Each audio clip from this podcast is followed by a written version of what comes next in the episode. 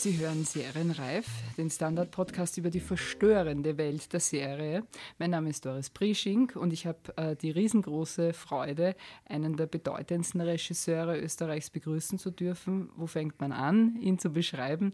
Er hat äh, für die Fälscher den Auslands-Oscar bekommen. Er schrieb Drehbücher und inszenierte äh, Filme, die, glaube ich, in Österreich sehr viele Menschen kennen. Die Siebtelbauern, zweimal Anatomie, einmal Das Radikal Böse. Er hat Auszeichnungen en masse und ist auch Werbefilmer. Sie wissen es längst. Mir gegenüber sitzt der einzigartige Stefan Rosowitzki. Hallo und herzlich willkommen. Hallo und danke für die Einladung. Hier und heute zu Gast ist Stefan Rosowitzki, aber vor allem wegen acht Tage. Die Serie läuft ja seit 1. März auf äh, Sky und ist wieder, man kann es jetzt schon sagen, ein Highlight des Serienjahres. Äh, okay. bevor, ja, kann man schon so sagen. Vorweg äh, noch der, muss ich noch unbedingt anbringen, den obligatorischen Spoiler-Alarm. Äh, wir, wir, reden hier ganz sicher über inhaltliche Details der Serie. Also wer nichts über acht Tage wissen will, dem empfehlen wir oder dem müssen wir äh, empfehlen, schleunigsten Rückzug und freuen uns auf ein Wiederhören nach getaner Sendung. So, jetzt können wir aber einsteigen. Zunächst einmal äh, der Inhalt äh, beschrieben und erklärt von Stefan Rosowitzki. Worum geht es denn in acht Tage? Äh, es geht um die letzten acht Tage vor einem ähm, unaufhaltsamen Kometeneinschlag in Mitteleuropa. Äh, man hat geglaubt, das erfährt man am Anfang, man hat geglaubt, dass dieser, dieser Komet oder Asteroid, ich habe es mittlerweile vergessen, ob man jetzt Meteorit, Asteroid oder Komet ich tue mir äh, auch schwer. wissenschaftlich korrekt sagen sollte, äh, war davon ausgegangen, der wird zerstört. Äh, so ist das kommuniziert worden. Und dann acht Tage davor auf einmal die Nachricht, nein, das hat nicht geklappt. Äh, das Ding fällt uns jetzt auf den Kopf. Das heißt, entweder äh, man flüchtet sich aus der Killzone oder man hat einen Bunker oder man sauft sich an die letzten Tage oder versucht das nachzuholen, was man im Leben bislang nicht geschafft hat.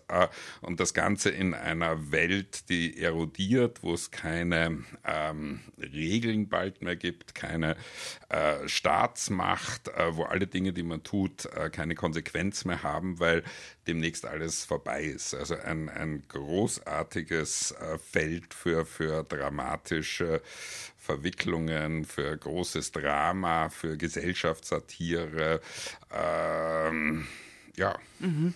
Der, äh, äh, großartig ist ja auch, äh, muss ich sagen, äh, von, der, von der Menge her, die äh, Menschen, die das gemacht haben und die da auch mitspielen. Äh, zum einen sind irrsinnig viele Leute daran beteiligt, sozusagen an der inhaltlichen Sache. Also geschrieben ist das Ganze von drei Autoren, was man schon einmal als Herausforderung sehen kann, nämlich Peter Kotschiller, Raphael Parente und Benjamin Seiler. Und sie haben gemeinsam auch mit, mit Michael Kummenacher äh, Regie geführt. Wie kann man sich da die Zusammenarbeit, die Kooperation oder das Werden des Films vorstellen? Ähm, mit Michael Krummenacher habe ich mich Gott sei Dank sehr, sehr gut verstanden. Also sowohl auf einem menschlich-persönlichen Level, weil wir beide jetzt nicht so, so, so Alpha-Tierchen sind, die einander gegenseitig beweisen müssen, wer äh, stärker ist und wer die äh, dickeren Eier hat. Äh, und auch auf einer geschmacklichen Ebene sind wir zusammengekommen und haben die ganze Vorbereitung dann zusammen gemacht. Also das Casting, die Kostümauswahl und, und, und und äh, haben dann die Serie eigentlich gedreht wie einen Spielfilm, äh, dass man Locations abdreht, weil das, das wäre äh, logistisch und finanziell praktisch unmöglich gewesen, dass man also eine Location dresst für mich und dann äh, zwei Monate später nochmal äh, für Michael, wenn der dort Szenen hat. Mhm. Wo, ist dem, es, Entschuldigung, ja? Ja. Wo ist es gedreht worden? In Berlin. In Berlin, ja. ja. Und da hat man quasi dann die einzelnen Locations, weiß nicht, Außentermine äh, gebucht und Studio und so weiter. Genau, also da wie beim Spielfilm und ich habe eben dann zum Beispiel gehabt die Polizeistation mhm. und dementsprechend äh, war dann der Polizist hauptsächlich bei mir. Mhm. Und außer mhm. der Polizist ging dann zu einer Location von Michael, mhm. dann hat der mit ihm gedreht. Ja, also man kann ja dazu sagen, dass es auch äußerst hochkarätig besetzt ist. Der Polizist beispielsweise ist Muratan Muslu, äh, wir haben aber auch dabei Nora Waldstätten, es ist äh, Christiane Paul, es ist Marc Waschke äh, und vor allem der großartige David Strisow, ja. der da ein, ein Gusto-Stückel abgibt. Haben Sie mit ihm auch gedreht wahrscheinlich? Die Fälscher, da hat er den Genau, ja. Ja. Nein, ich habe jetzt gemeint, also so, in, ja, der, in der Serie. Mit dem relativ wenig. Also mhm. da, mit dem hat der Michael mehr gedreht, mhm. was auch ganz gut war, weil ich habe äh, bei den Malen, wo ich mit ihm gedreht habe, das hat er auch bemerkt, wir sind dann sofort in so einen Fälschermodus wieder zurückgefallen. Äh, und das war, glaube ich, ganz, ganz geschickt, dass ich mit ihm weniger äh, zu tun hatte, weil sonst äh, hätte man sich da wiederholt. Sehr interessant. Ja. Das habe ich auch noch nie gehört, dass ich sowas äh, wieder äh, finden kann. Ja? Naja, er ist in der Serie ja auch so ein, ein, ein kultivierter, infamer Bösewicht. Also das, das äh, ist schon, äh, mhm. da gibt es schon eine Nähe und mhm. da kann man eben, wie gesagt, äh, dann relativ leicht in, in gemeinsam entwickelte Muster äh, zurückfallen. Mhm. Das Grauen nimmt ja hier einen, äh, einen Ausgang sehr langsam und es wirkt sehr realistisch. Also das ging ja, glaube ich, ein bisschen darum, sozusagen das mhm. auch zu zeigen, dass wir uns ganz normale Leute sozusagen in dieser Situation auch wiederfinden können. Ist das sozusagen der Grundgedanke? Ja, also äh, das war der Grundgedanke, dass man eben jetzt nicht, äh, wie das ja bei amerikanischen Katastrophenfilmen gern gemacht wird, da gibt es also dann den Präsidenten und den berühmten Wissenschaftler und den äh, Raketenforscher, die also dann da irgendwie auf höchster Ebene Rettungsprogramme versuchen zu initiieren. Bei uns geht es so um den berühmten Mann von der Straße, also möglichst normale Menschen, äh, um zu zeigen, äh, wie wirkt sich das auf ein normales Leben aus. Und da ist es natürlich so, äh, wie du jetzt gesagt hast, dass eben am Anfang glaubt man, ach, jetzt, wir sind ja zivilisierte Menschen und werden das jetzt irgendwie äh, ähm, zivilisiert organisieren, aber dann natürlich, je, je näher da, äh, die Stunde Null rückt, äh, desto hysterischer und panischer äh, werden die Menschen und äh, beginnen halt sukzessive ihr, ihr, ihre ganzen äh, moralischen Dämme äh, beginnen zu, zu zerbrechen. Äh, und das ist natürlich interessant zu beobachten. Das Dunkelste wird hervorgekehrt sozusagen im Menschen, ja, angesichts der Katastrophe. Ne? Wobei es dann, finde ich, auch lustig ist, und ich glaube, das wäre ja dann auch so, dass also trotz all dieser, dieser gigantischen Tragik und ein Kontinent wird ausgelöscht und Millionen werden sterben, aber gibt es dann trotzdem noch, ach so, du hast äh, äh, äh, diesen anderen Mann geküsst und also so diese, diese ganz kleinen Dinge, äh, behalten dann trotzdem ihre Wichtigkeit, mhm. auch im Angesicht äh, der großen Katastrophe. Äh, und das, finde ich, war halt auch ein, ein äh, spannender äh, Kontrast. Die Liebe und die Eifersucht und das Werben hören praktisch nie auf. Ne? Ja. Na, und äh, dahinter, oder man fragt sich ja dann, was danach kommt, ja, danach steht ja äh, ein bisschen der Traum von einer besseren Welt. Die bauen ja mehr oder weniger mhm. auch die Bunker vorausschauend, dass es einen danach gibt. Ja. Äh, was man aber schon hier sehr gut sehen kann, ist, das wird es nicht spielen. Ja? Also die bessere Welt wird es nicht spielen, sie werden es wieder vergeigen. Ist das Ihr persönlicher Kulturpessimismus, der da durchscheint? Äh, schon ein bisschen, weil ich weiß, das war etwas, also da haben wir äh, beim Drehbuch noch mitgearbeitet. Also wir haben als Regisseure dann natürlich äh, am Schluss äh, quasi mitgearbeitet an einer Regiefassung und da sind dann auch noch so ein paar andere Schwerpunkte gesetzt worden. Und da war es natürlich schön, dass man, man äh, eine der Hauptfiguren ist Physiklehrer und dass der der halt so einen Optimismus hat und sagt, okay, jetzt, jetzt äh, geht zwar alles äh, kaputt, aber danach, wir haben jetzt irgendwie die einmalige Chance, was Neues, Tolles aufzubauen. Äh, äh und man aber dann auch sehr schnell sieht, äh, so neu und so toll äh, wird das auch nicht werden. Mhm, mh. es mir wurde erzählt, ich habe äh, schon äh, kurze Interviews gemacht mit äh, Christiane Paul und Nora Waldstätten und Marc Waschke und äh, die haben alle äh, erzählt, dass dieser Dreh wahnsinnig anstrengend war. Ist es so, dass das für einen Regisseur das Interessanteste ist und das Spannendste, wenn, wenn, wenn er die Schauspieler quasi an die Nähe der Authentizität, weil es eben so erschöpfend wirkt, zu bringen?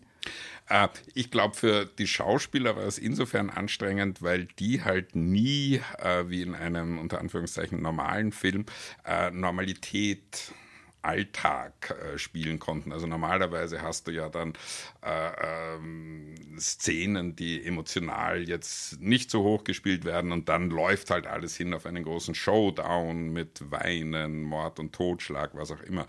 Äh, bei uns sind die von Anfang an auf 180 ja, und äh, ich stelle mir auch vor, also wenn man, wenn man weiß, in einer Woche geht die Welt unter, man schlaft ja nicht mehr, oder? Also ich schätze, man döst da nur ein bisschen und denkt, ich wäre jetzt nicht, ich ja. kann nicht, ich, ich wäre jetzt nicht da äh, diese, diese, diese letzten Stunden mit Schlaf vergeuden. Also es sind alle pausenlos in äh, hochgradig hysterisch, äh, übermüdet, äh, äh, gereizt. Und das ist natürlich jetzt für einen Schauspieler ist das schwierig, weil eben gerade die Christiane hat gesagt, das kennt sie sonst nicht. Ja? Man mhm. hat dann so, normalerweise bei einem Dreh so diesen einen oder diese zwei Drehtage, worauf man sich vorbereitet und wo man weiß, das wird anstrengend, weil ja. ich da große Emotionen spielen muss. Und bei uns, sie hat, jeder Drehtag war große Emotionen.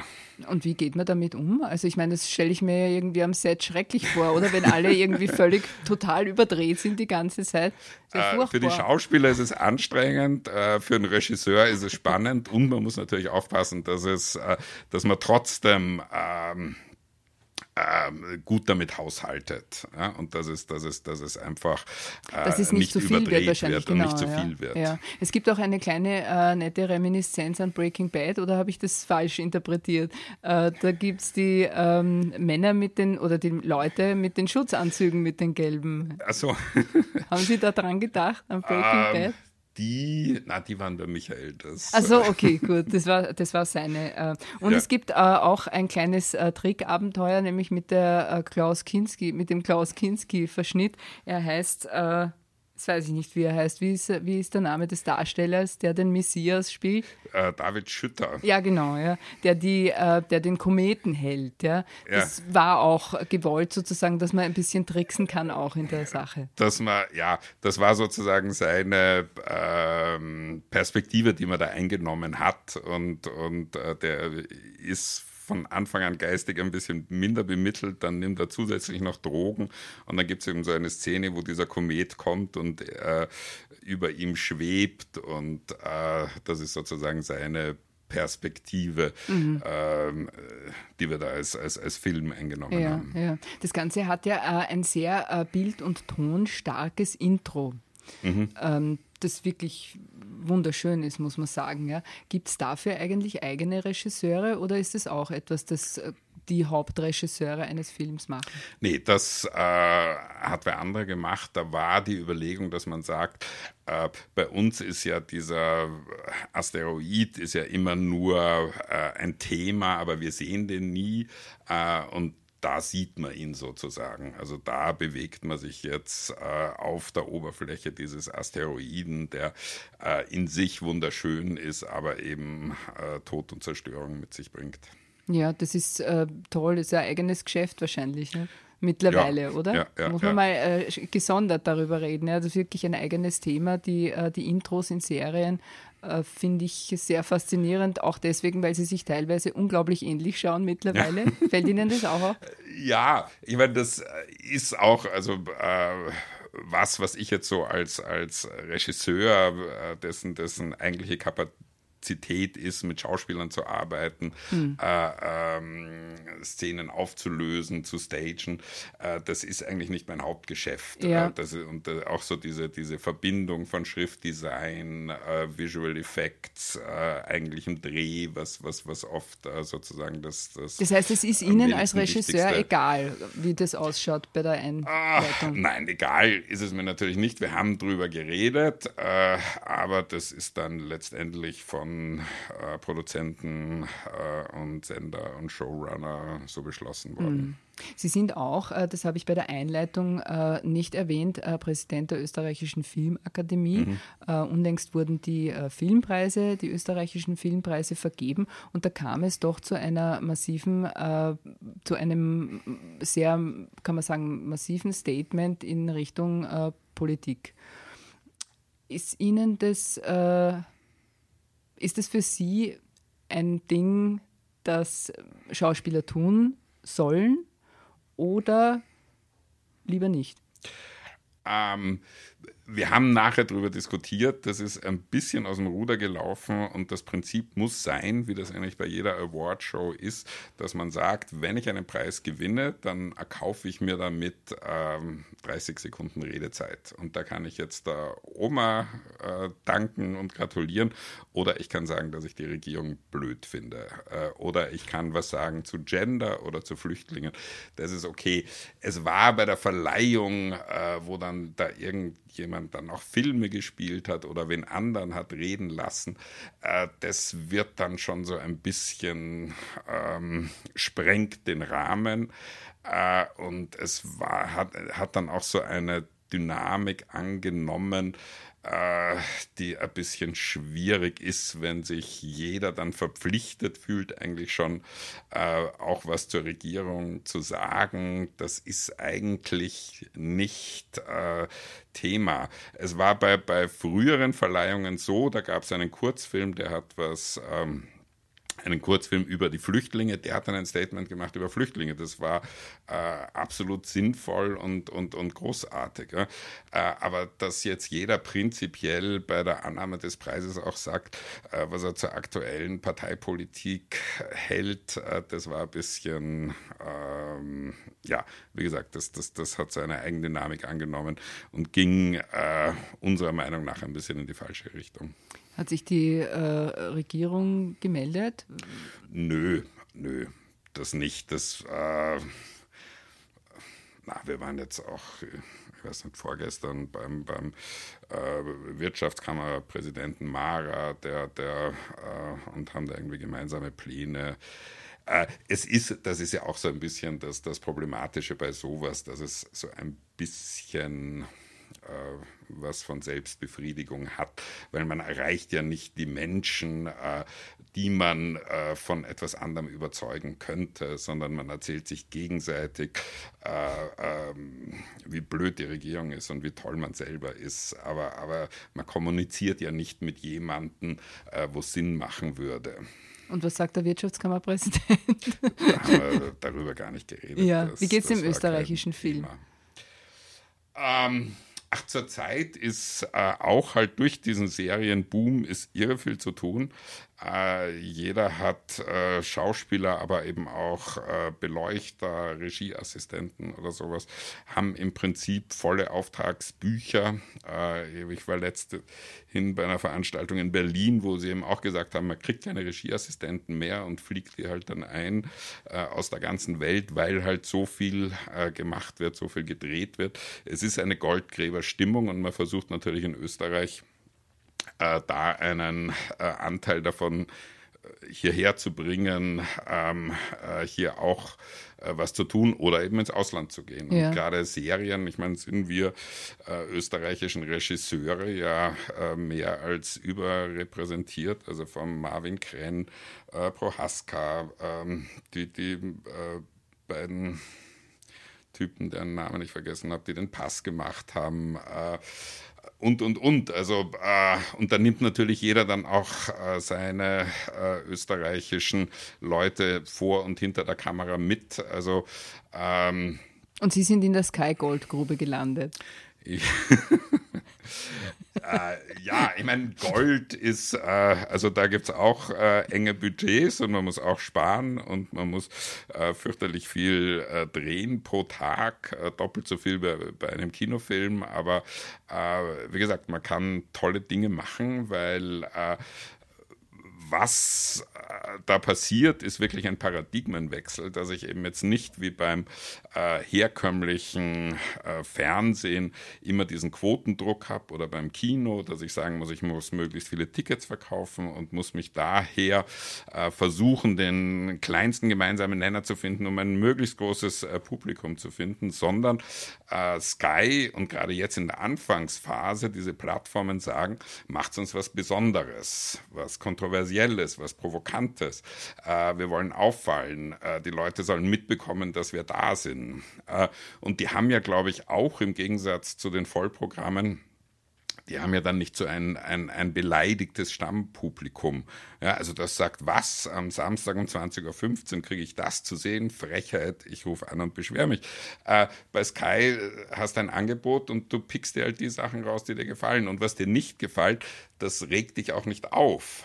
Ja, also die haben deswegen auch, äh, können viel mehr Mut haben äh, zum Außergewöhnlichen, zum Speziellen. Es geht ja mehr darum, neue ähm, Abonnenten zu finden durch Programme, die so speziell sind, dass sich jeder denkt, okay, das kriege ich jetzt im Free TV nicht zu sehen, dann kaufe ich mir halt verdammt nochmal dieses blöde Sky-Ticket, ja. äh, weil ich diese Dinge äh, sehen möchte. Und das ist natürlich für uns Kreative eine, eine ganz wunderbare Voraussetzung und es ist auch wunderbar zu sehen, dass die öffentlich-rechtlichen natürlich da auch mitziehen müssen. Ja, weil einfach äh, die Standards sich verschieben und die gerade die öffentlich-rechtlichen äh, nicht hocken bleiben können und sagen, wir machen weiter unser, unser äh, äh betuliches Programm für die äh, für ein älteres Publikum, das nicht aus dem Fernsehsessel fallen möchte äh, weil dann eben ARD, ZDF äh, spielen ja dann auch diese Serien nach und dadurch ändert sich einfach die, die, die ganze Fernsehlandschaft mhm. fundamental. Mhm. Wie ist es für Sie als Regisseur, wenn Sie jetzt äh, für Sky gearbeitet haben? Mhm. Heißt es dann einmal Sky, immer Sky oder kann man da wechseln oder tut man das nicht? Ist es so wie bei, bei Buchverlagen, ja? also dass die sozusagen. ähm, nee, es gibt. Äh, es gibt ja so Geschichten, dass dann Netflix äh, irgendwelche äh, Kreativteams an sich gebunden hat. Äh, das gab es früher auch bei den Studios. Ähm, das ja, das ist ein Traum für einen Regisseur, oder? Ich meine, weil das, das ist eine ah. gemachte Jein. Nicht eine, eine, nicht eine gemachte, sondern eine gemähte Wiese, kann man sagen. Ne? Jein, jein. Äh, weil ich meine, was machst du dann, wenn's, wenn ich also jetzt diesen, ich habe ihn nicht, wenn ich diesen Sky äh, Five Picture oder Five Series Deal hätte und dann kriege ich eine Anfrage für irgendein tolles Projekt, das bei Netflix ist. Das heißt ja dann auch, dass ich dann sagen muss, nein, ich, ich, ich darf nur für Sky. Also äh, ich meine, zur Zeit, äh, wo man so viel zu tun hat, braucht man es nicht. Ja? Das, das wäre vielleicht in, in dürren Zeiten ist es super, wenn du weißt, äh, ich bin jetzt ähm, durchgebucht die nächsten Jahre, aber äh, zurzeit, glaube ich, wäre es eher eine Einschränkung. Mhm, mhm. Dann frage ich jetzt noch, was Sie tun würden, wenn Sie jetzt noch acht Tage hätten. Also ich kann ja für mich sagen, also fliehen oder alles zusammenschlagen. Ich kann sagen, ich würde mir zuerst äh, alles zusammenhauen. Ah, ich glaube schon, fliehen wäre das Erste, weil ich, ich, bin ein großer äh, äh, Organisator und äh, wenn ich mir dann was in den Kopf gesetzt habe und sage, ich will jetzt nach äh, Amerika oder nach Russland oder weiß nicht wohin, dass ich mich da durchschlage mit allen äh, lauteren und unlauteren Mitteln, äh, um jetzt irgendwie die Familie zu retten.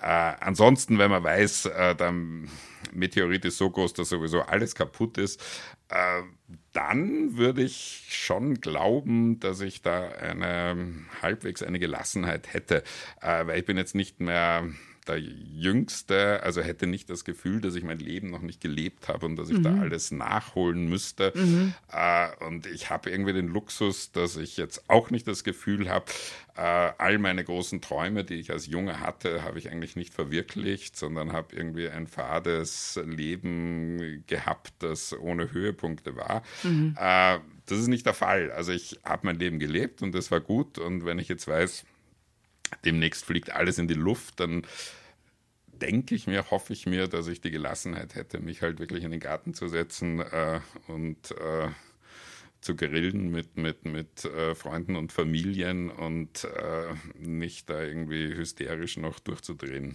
Ja, na, so wie Sie das sagen, klingt das wunderschön. Ich, ich freue mich auf den Weltuntergang. Es wäre wahrscheinlich anders, aber, aber man kann sich sehr, ja sehr romantisch. Bilden, äh, dass man das durchziehen könnte. Gut, dann sagen Sie uns bitte noch, woran Sie aktuell arbeiten, was demnächst kommt von Stefan Rosowitz? Äh, Narziss und Goldmund, das ist jetzt äh, äh, das ganz, ganz große Thema. Da schneiden wir jetzt äh, gerade dran und äh, das ist eigentlich das, das große Gegenkonzept zum Serienboom. Das ist Kino, wie Kino nur sein kann. Also große epische Bilder, eine große äh, epische Geschichte, Romanverfilmung.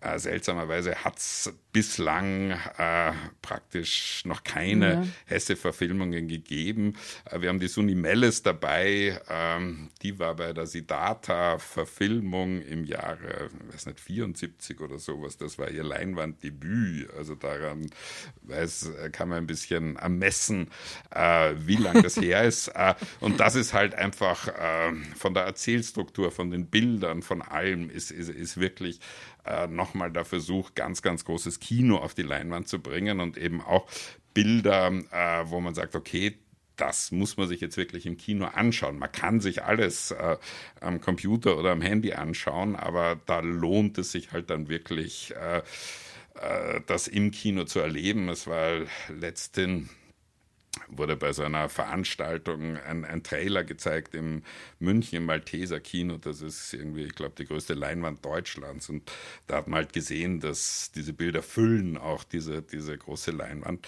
Äh, das war schon toll. Mhm. Äh, und wie gesagt, ich, ich, ich äh, finde es großartig, dass man in dieser Zeit lebt, wo es so viele Möglichkeiten gibt die, die große Liebe ist natürlich das Kino, aber äh, ich finde es dann auch albern, also immer nur äh, dann sentimental zu, zu jammern und sagen, äh, das böse Fernsehen, die bösen Plattformen. Man muss wirklich sagen, okay, das sind neue Möglichkeiten, lasst uns die intelligent nutzen äh, und es macht keinen Sinn, irgendwie äh, zu jammern, dass früher alles besser war. Das heißt, man kann äh, zusammenfassend sagen, und verkürzt natürlich total, nach dem äh, Kometeneinschlag kommt Suni Meles.